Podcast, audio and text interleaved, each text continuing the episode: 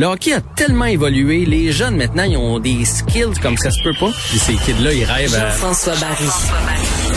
Un animateur pas comme les autres.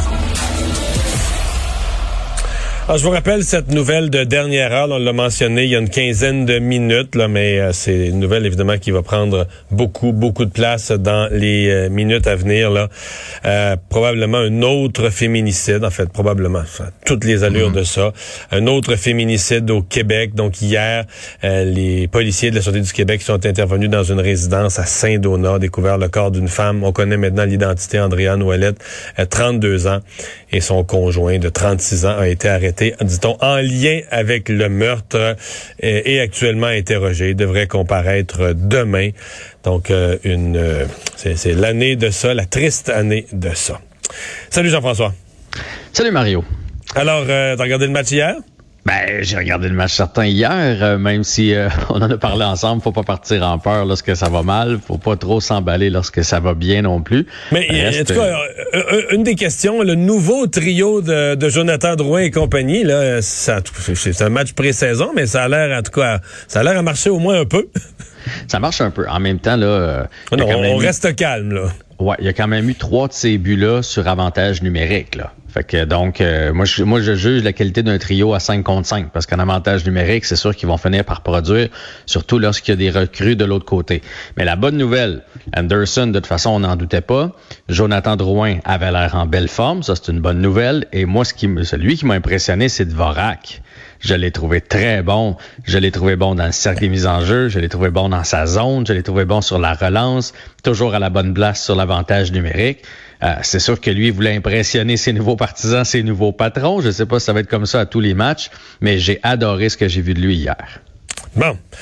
Et le Canadien a gagné et euh, c'était pas correct. Les partisans, c'est pas bien chargé contre les partisans, mais Hué, euh, je comprends que c'est une gaffe, une maladresse, mais d'un gardien nerveux euh, qui arrive, euh, fait une maladresse avec la rondelle qui...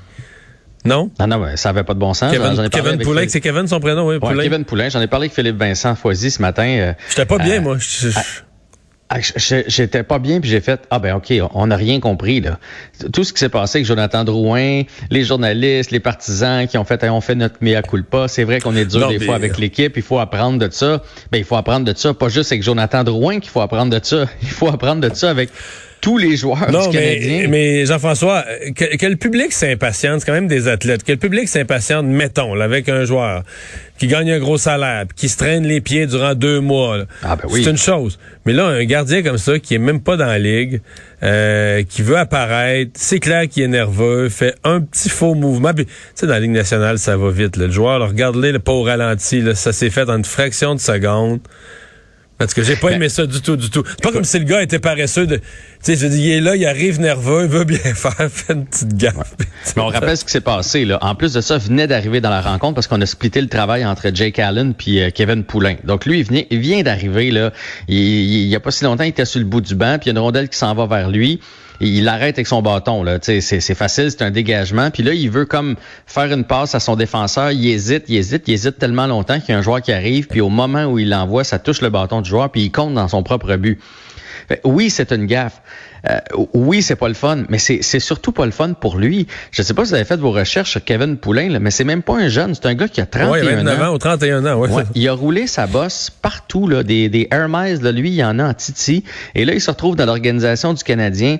Probablement, là, tu sais, on le sent, le Canadien fait le plein de, de Québécois. Probablement qu'il s'en va avec le Rocket ou peut-être plus de chance même avec les Lions de Trois-Rivières. Et là, on lui donne une chance d'avoir un match au Centre Bell. Peut-être ça va être son seul en carrière. Fait déjà, lui, là, ça part pas comme il voulait. On s'entend?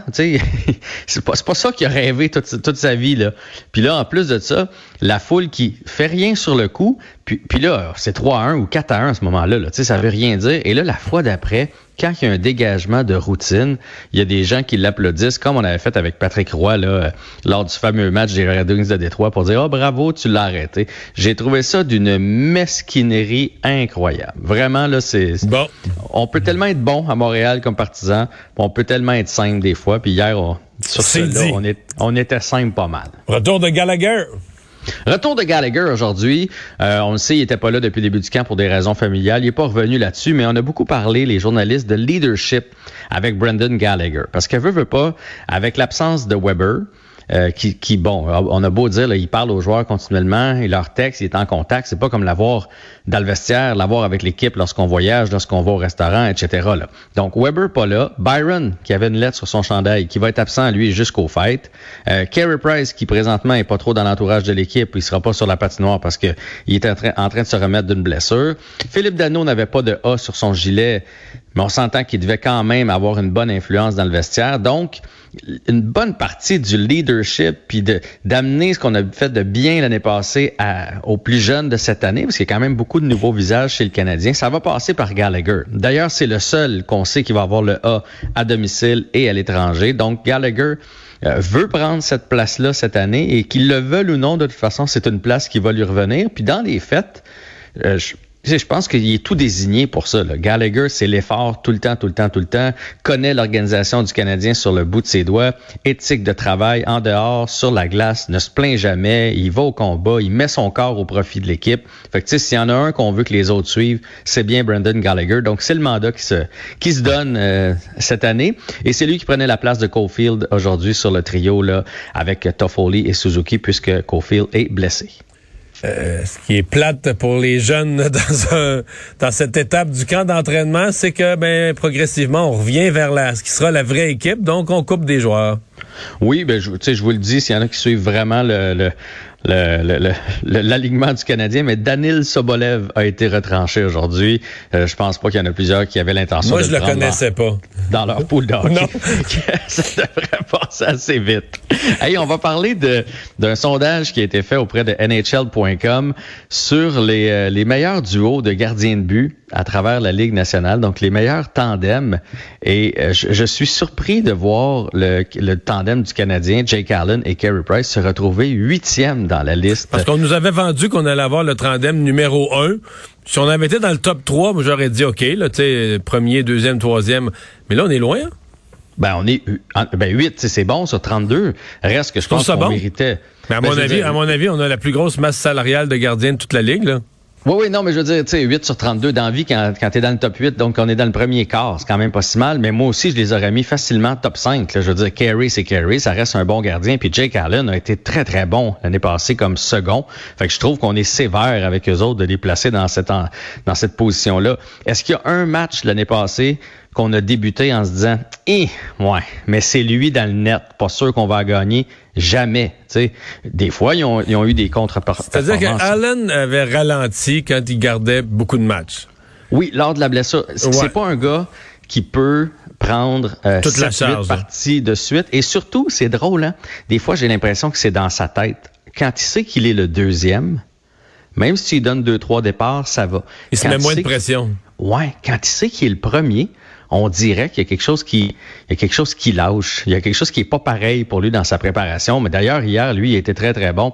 Bref, on le place quand même, tu sais, derrière. Prenons les Golden Knights avec Robin Leonard et Laurent Brossois, qui sont quatrièmes dans, dans leur classement, eux autres. Euh, au Minnesota, Cam Talbot et Capo Kakonen, cinquième. Kakonen, je sais que c'est un, un, jeune qui pousse, là, mais Cam Talbot, là, y a-t-il quelqu'un qui va prendre Cam Talbot avant Jake Allen et Carey Price? Donc, Donc t'es étonné. Ben, hey, des fois, de... j'ai varlope, mais là, cette fois-là, j'ai défend. T'es défend. Euh, Donne-nous des nouvelles de Kotkaniemi. Est-ce qu'il s'en va sur le premier trio, là, euh, au prix qui est payé? Il faut qu'il performe, là, en Caroline? Ouais, mais le premier trio a quand même euh, quand même des gros joueurs là-dessus. Donc on l'avait mmh. placé sur le deuxième trio dès le départ. Et oh, surprise, il est maintenant sur le troisième trio des Hurricanes What? à gauche. Fait que ça, c'est pas une bonne nouvelle pour euh, Kotkaniemi. C'est peut-être une bonne nouvelle pour Marc Bergevin qui a sûrement pas envie de perdre la face. Donc il joue présentement avec Trocek et Teravainen qui sont d'excellents joueurs. Reste qui se retrouvent un peu dans la position qui était ici à Montréal l'année passée. Au moins, il n'est pas dans les estrades, qui nous dirait probablement. Oui. Et il te reste un 20, 20 secondes de baseball. Oui, juste vous dire là qu'il reste six matchs à la saison. Il y a une course incroyable avec les Jays, les Yankees et les Red Sox. Et, et, et justement, il y a une série qui débute entre les Jays et les Yankees ce soir. Si ça vous tente d'écouter de la balle, là, ça va être ça va être bon Moses. Il faudrait que les Jays balaient les méchants. Oh, ils sont pas euh, ils sont pas devant, là. ils sont juste un petit peu derrière. Là. Ils sont deux matchs derrière et un match derrière les Red Sox. On va surveiller ça. Merci Jean-François. Salut. À demain.